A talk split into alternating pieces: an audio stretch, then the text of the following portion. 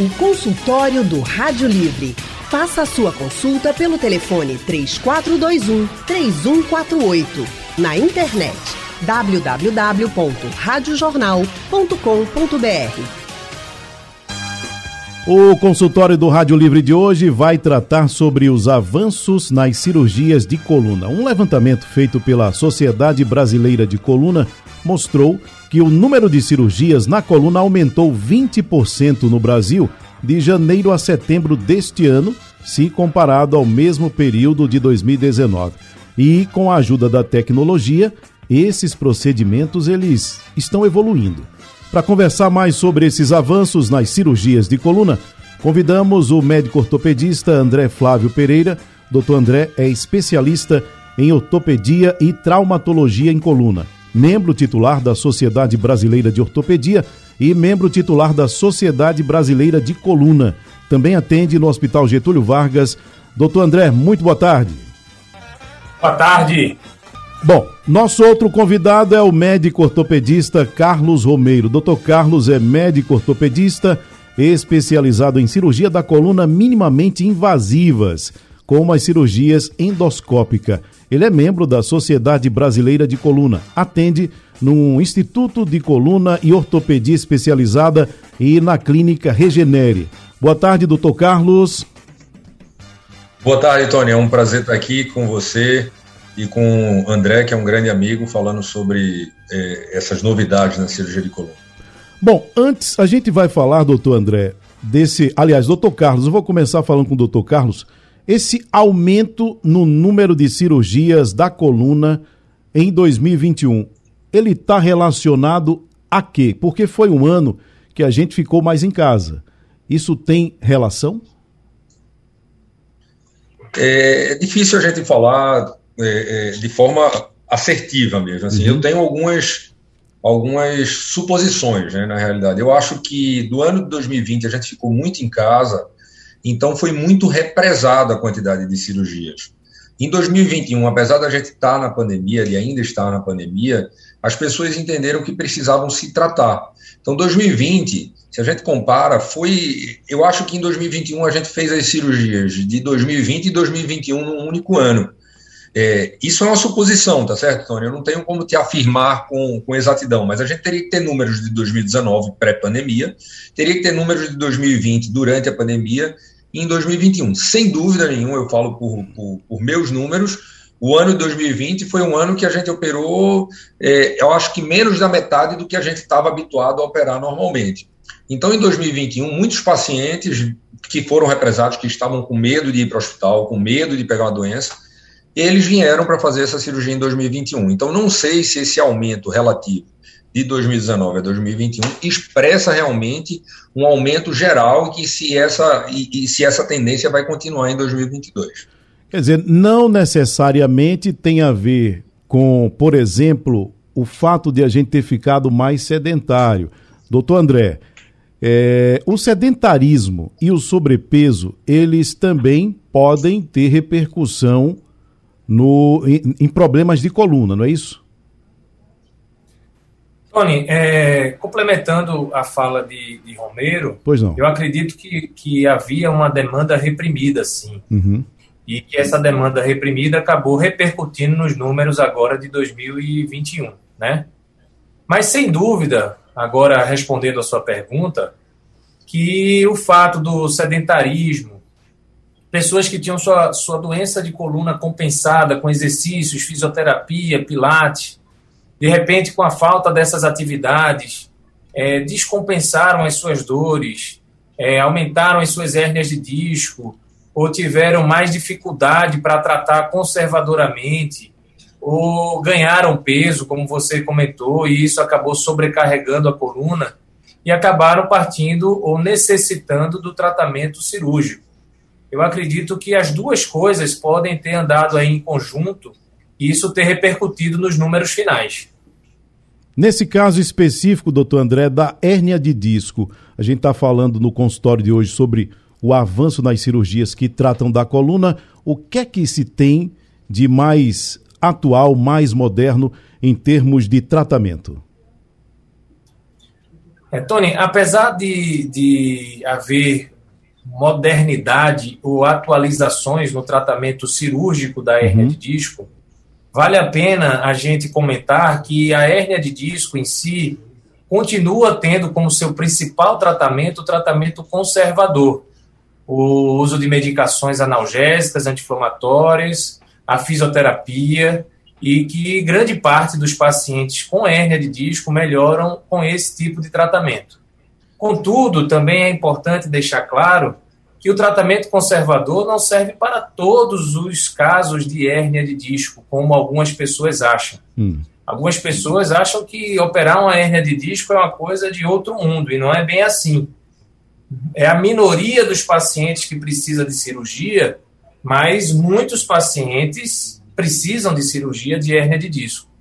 E uma dessas atualizações que a gente tem trabalhado recentemente é a cirurgia endoscópica da coluna vertebral. Hum. A cirurgia endoscópica ela permite a retirada da hérnia de disco com acesso ainda menor do que o que a gente fazia antes.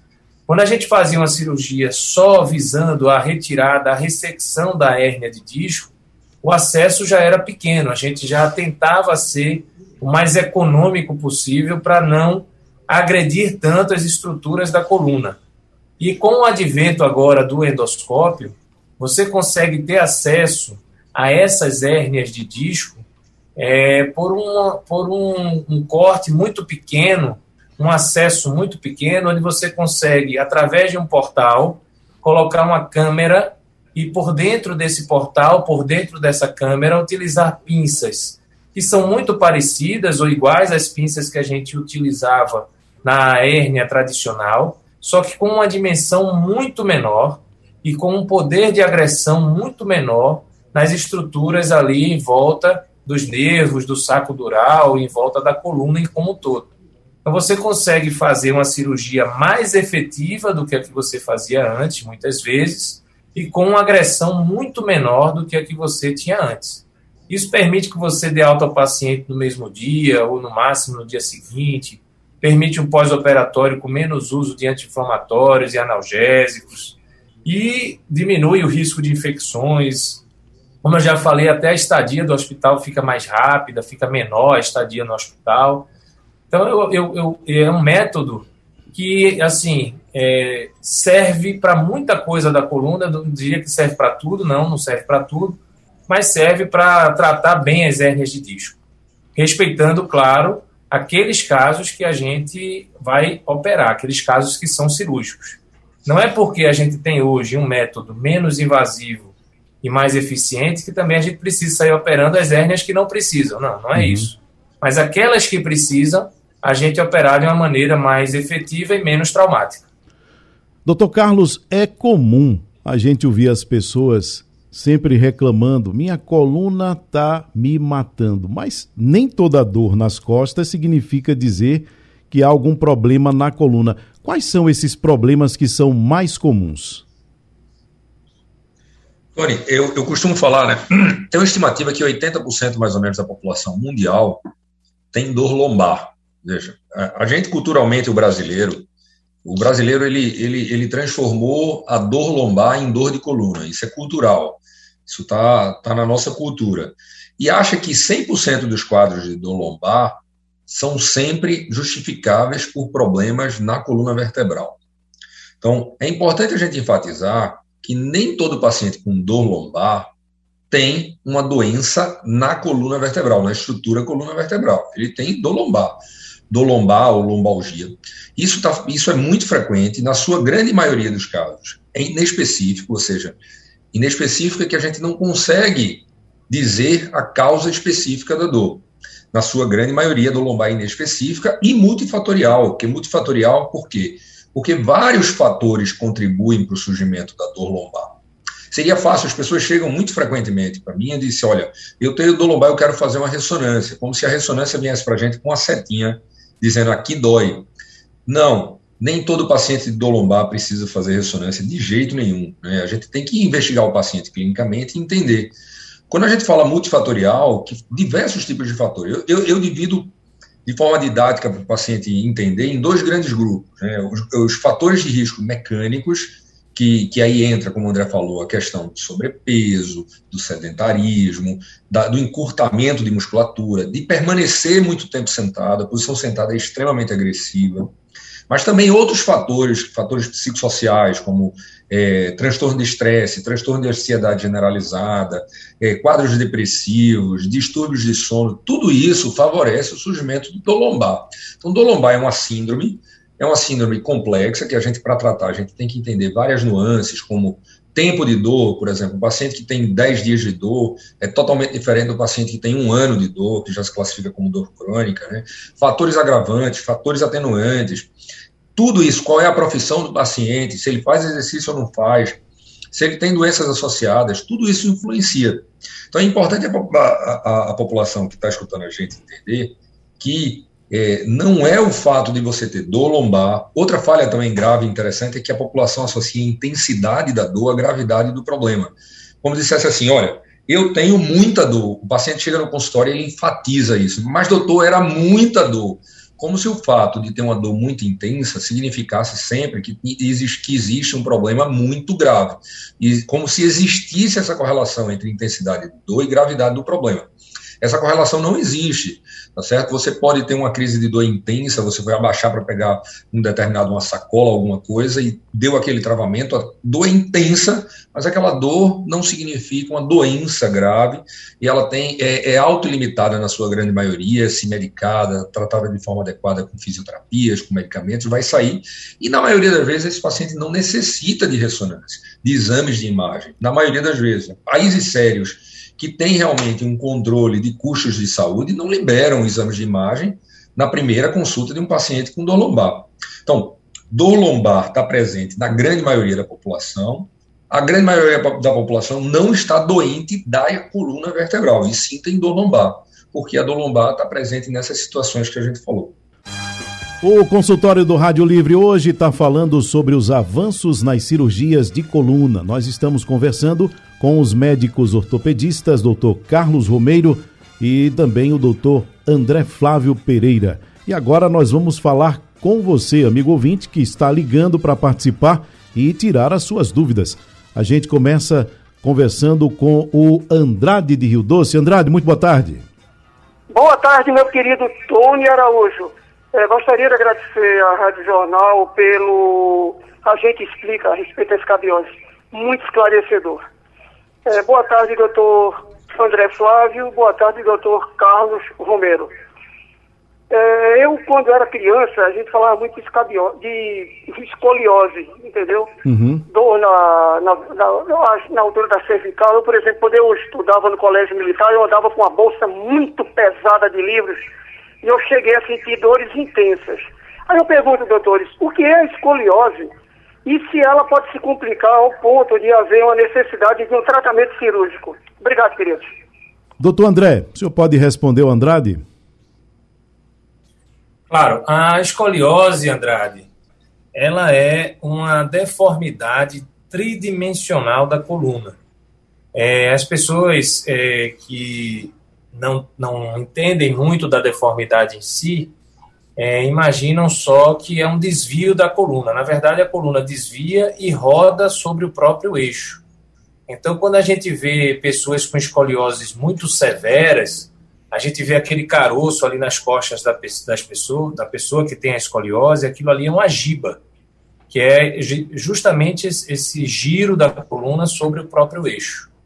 E aí a deformidade ela aumenta, principalmente nos, nos adolescentes em fase de crescimento, principalmente meninas, né? São oito meninas com escoliose grave para um menino.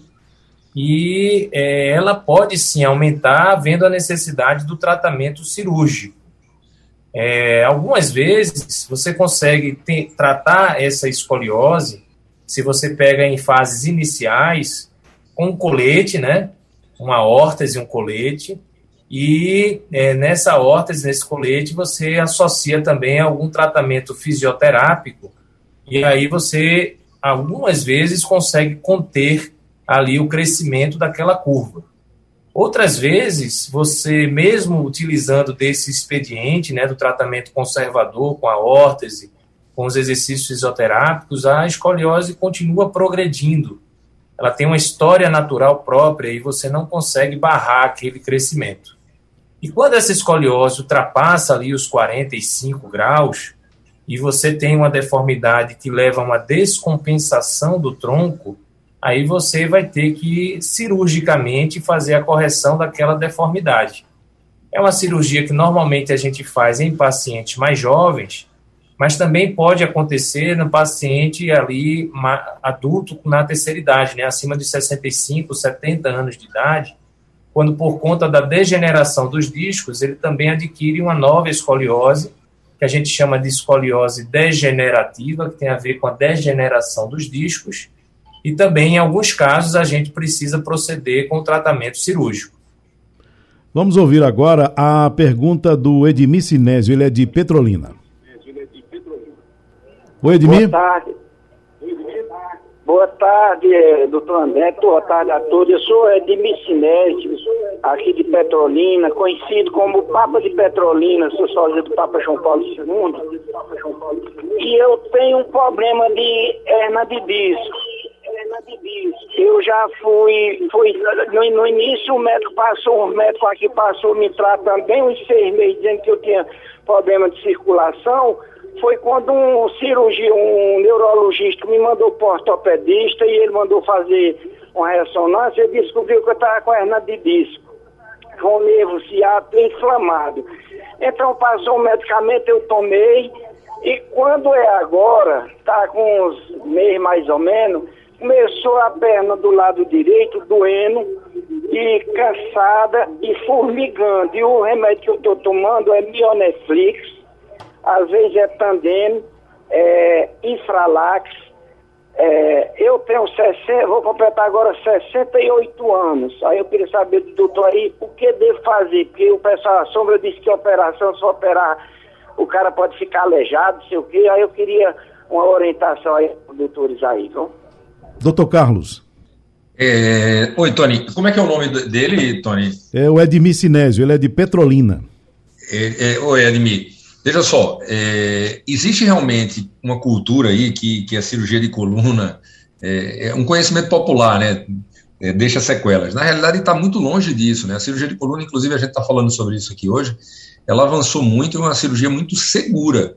Mas como qualquer outra cirurgia, qualquer outra especialidade da ortopedia e da cirurgia de uma forma geral, existem riscos. Porém, esses riscos são riscos controlados, que se você faz seu procedimento no hospital com estrutura, com equipe médica habilitada, com material adequado, é uma cirurgia extremamente segura. Eu comparo para meus pacientes, operar coluna é tão seguro quanto voar de avião.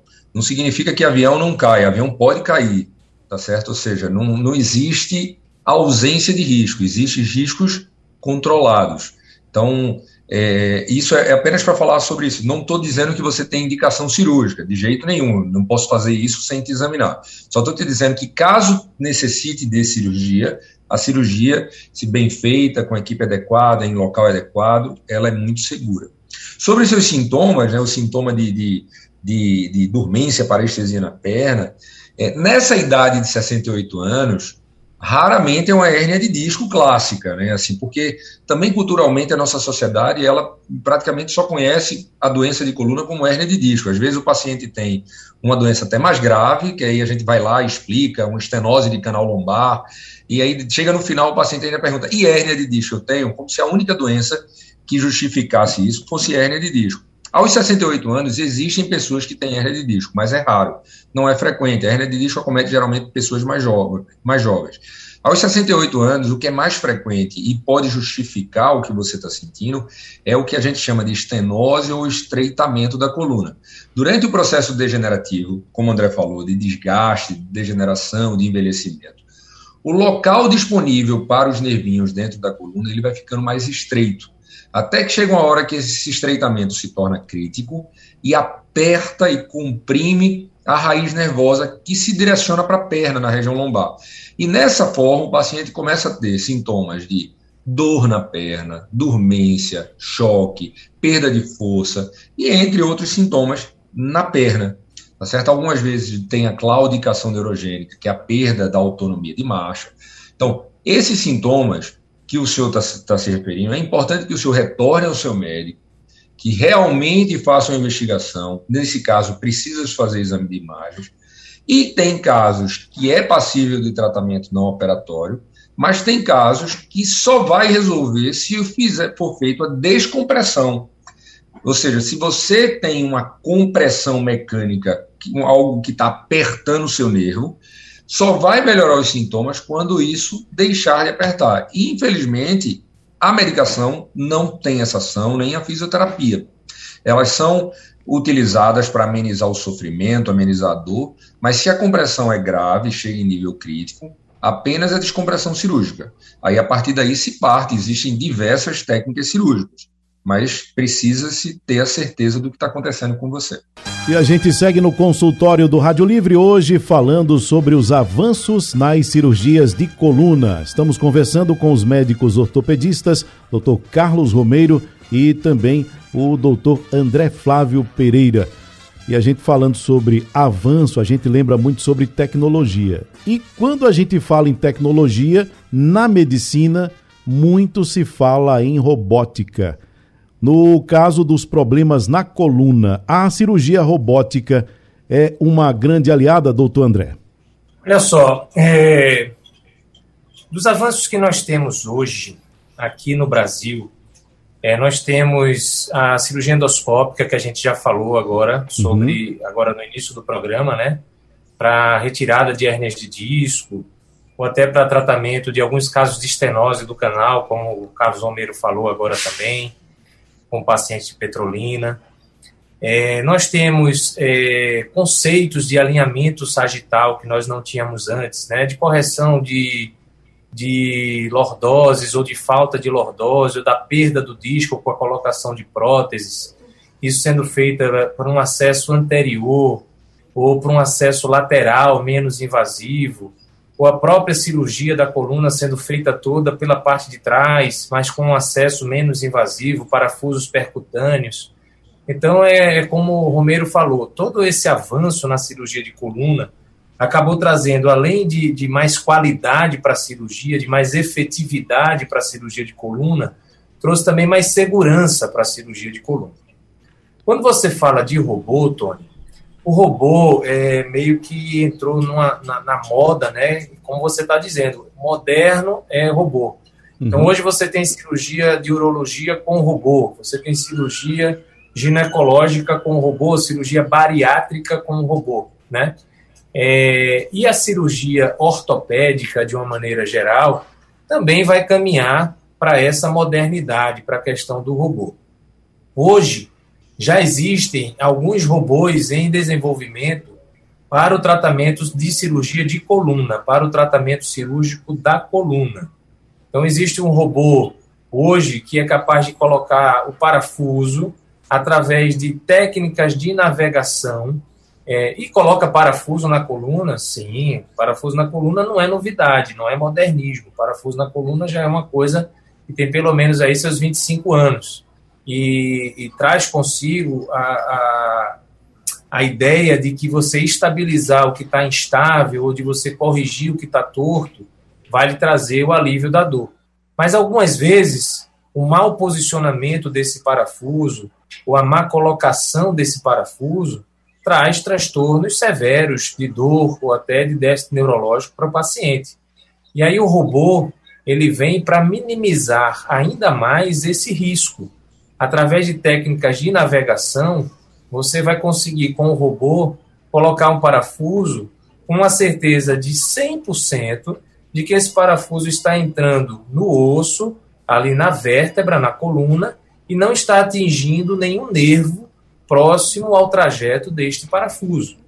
Do mesmo jeito, a colocação dos cages, né, das próteses, que se colocam ali para substituir os discos, vão seguir o mesmo conceito. Você vai conseguir colocar uma prótese, é, sabendo que ela está centrada no local correto, que ela está dando a angulação necessária, a angulação ótima para a correção daquele segmento da coluna, com a ajuda da navegação, com a ajuda do robô. Então, esse é o próximo passo que a gente está esperando para a cirurgia de coluna, que ainda não temos no Brasil, mas que provavelmente deverá estar chegando nos próximos anos, ou 2022 ou 2023, por conta do avanço que a gente já vê nas pesquisas em outros países. Então, é uma realidade muito perto de chegar, mas que ainda a gente não tem disponível. Doutor Carlos, muito se fala também sobre as cirurgias anteriores e laterais. O que é que elas são na prática e elas servem para que casos especificamente? É, é, Tony, é o seguinte: é, o disco intervertebral, a coluna, ela, ela, é composta, tá certo, pelas vértebras. E entre uma vértebra e outra, a gente tem uma borrachinha que é o disco intervertebral. E no interior da coluna existe um canal por onde passam todas as estruturas neurais. Então, na parte da frente está o disco intervertebral, na parte de trás está esses ossinhos que a gente palpa quando a gente bota a mão nas costas, que a gente chama de processos espinhosos, e entre os, as vértebras, os discos na frente e esses ossinhos atrás está a estrutura neural. Então, para a gente operar uma coluna vertebral e conseguir chegar no disco, antigamente como é que a gente fazia sempre? A gente ia por trás, apenas por trás, por via posterior, abria nas costas exclusivamente. A gente tirava um pouquinho desses ossinhos de trás que a gente coloca a mão para palpar. A gente, com isso, se expunha os nervos, os nervos ficavam expostos. Nisso a gente afastava os nervos, e aí a gente caía no disco intervertebral. Através de um acesso, isso promovia um acesso restrito ao disco intervertebral. A gente não tinha um acesso amplo ao disco intervertebral. E, e com os acessos laterais, principalmente os acessos laterais, isso é uma coisa interessante que foi desenvolvida. Esse acesso lateral, que a gente chama de X-Leaf, é uma sigla em inglês para extremo, para acesso lateral. A gente consegue, pela via lateral, pela parte lateral do abdômen, chegar no disco intervertebral. Isso é interessante porque esse conceito foi desenvolvido por um brasileiro, né? O brasileiro muitas vezes não valoriza o, a, a, prata da casa, né? Esse conceito de cirurgia lateral foi tão importante, mudou tanto a forma como a gente vê a cirurgia de coluna nos últimos 20 anos, mas que se tornou mais popular nos últimos 5 a 10 anos, é, é, cinco anos mais ou menos, que ainda tem muitos centros que ainda não têm acesso a isso. Então foi desenvolvido por um brasileiro, o Dr. Luiz Pimenta, que eu tenho o prazer de conhecer, que hoje mora nos Estados Unidos ele foi para lá para os Estados Unidos, ele desenvolveu todo o material lá, todo o equipamento, todos os implantes, todos os instrumentais, e de lá ganhou o mundo.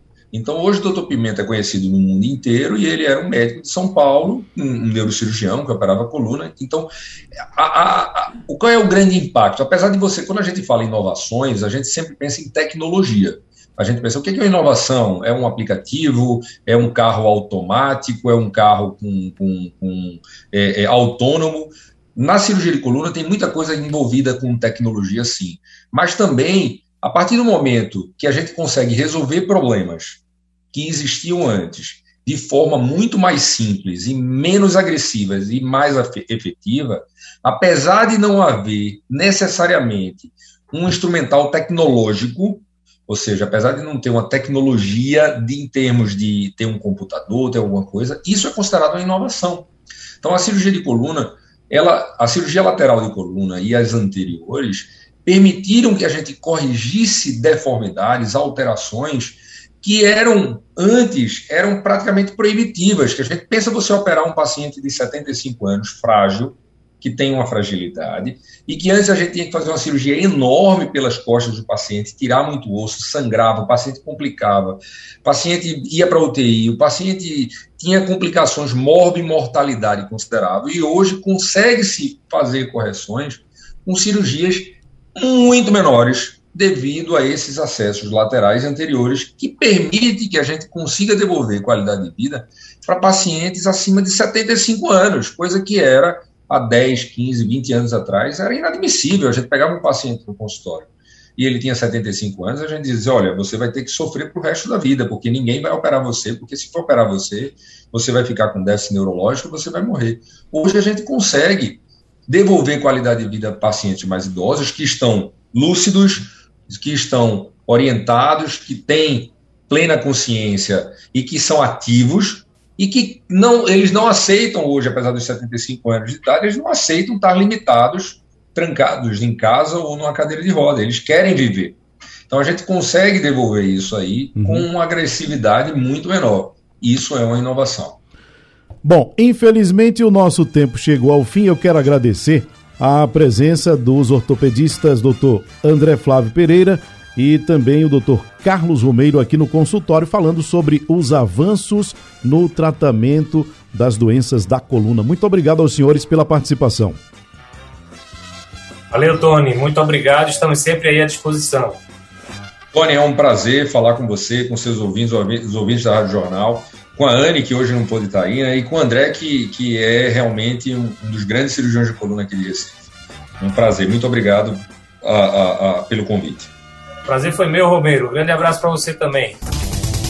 Sugestão ou comentário sobre o programa que você acaba de ouvir, envie para o nosso WhatsApp 99147 8520.